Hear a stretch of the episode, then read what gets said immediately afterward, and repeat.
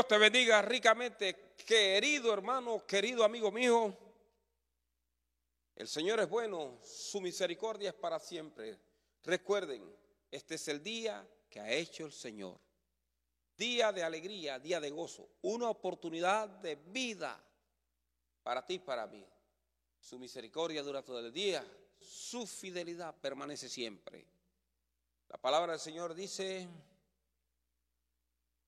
de la siguiente manera, el ángel de Jehová acampa alrededor de los que le temen y lo defiende.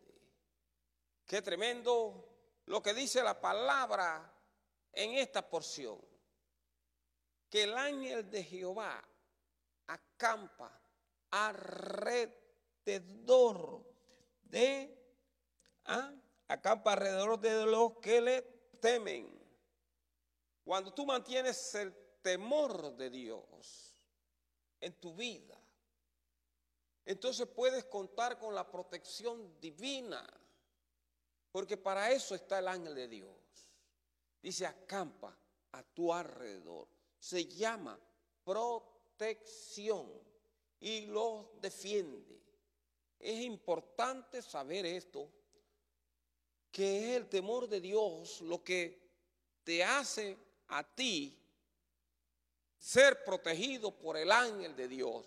Y hay gente que pierde el temor de Dios porque comienzan a hablar mal, mal de sus hermanos, mal de su prójimo, mal de su líder, mal, mal de su autoridad.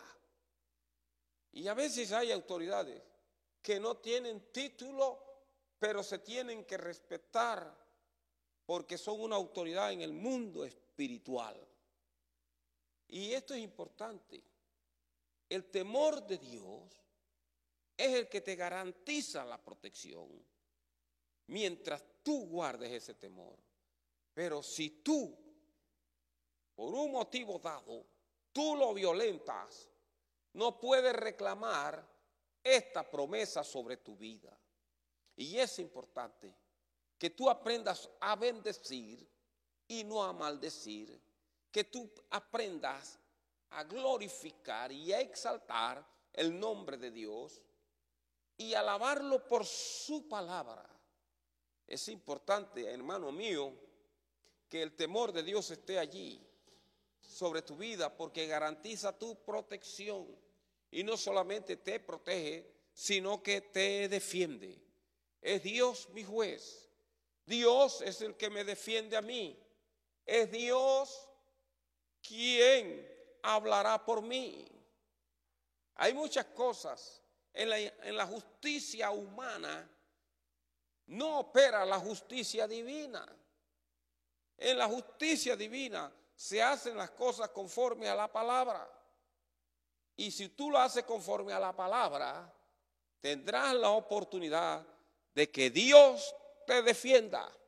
Hermano mío, es el privilegio de tener protección divina. La protección divina te habla de que nada te puede tocar, nada te puede hacer daño si Dios no lo permite.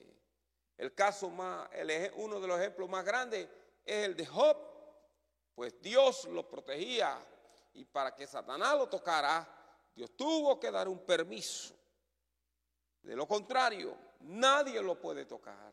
Por lo cual, hermano mío, mantén tu temor en Dios, no lo pierdas, por injusta que sean las cosas contra ti, tú sigue agradando al Señor, porque al hacer eso garantiza que el ángel de Jehová te defiende a ti. Dios te bendiga.